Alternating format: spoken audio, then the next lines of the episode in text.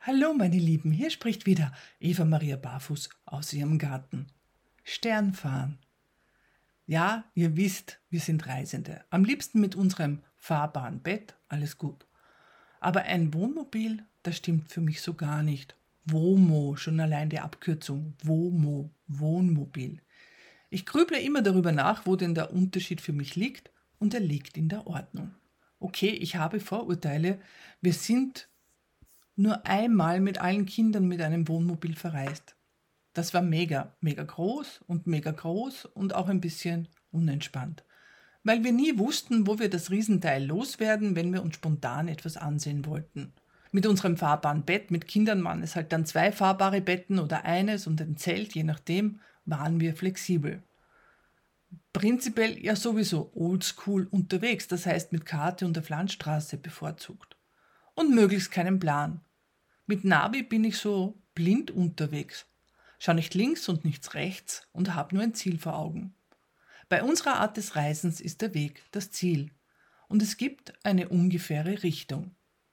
Okay, wir fahren manchmal in achter Linie oder besser gesagt wie bei einer Schnitzeljagd, mal schauen, ob wir das nächste Ziel finden. Und dann suchen wir uns einen netten Campingplatz. Wenn möglich wirklich einen Campingplatz, wo man sich sein Plätzchen sucht, lauschig unter Bäumen. Das Wohn- und Esszimmer wird vor dem Auto platziert, unser Sonnensegel ist auch unser Regenschutz und schwuppdiwupp, das Bett ist gemacht. Ja, okay, wir breiten uns aus.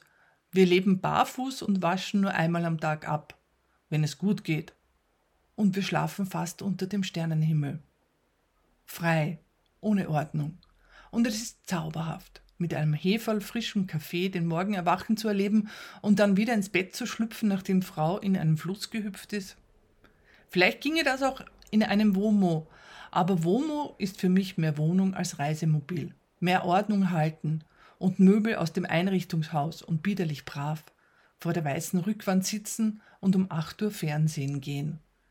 Campingplätze, bevorzugt tschechische, sind für mich voller Leben und Freude, nicht laut, aber lebendig, nicht geordnet, sondern frei und voller Rücksicht. Und ich habe immer mein Bett mit und meinen Liebsten, meine Küche, mein Hundsee. Was brauche ich mehr? Tschüss.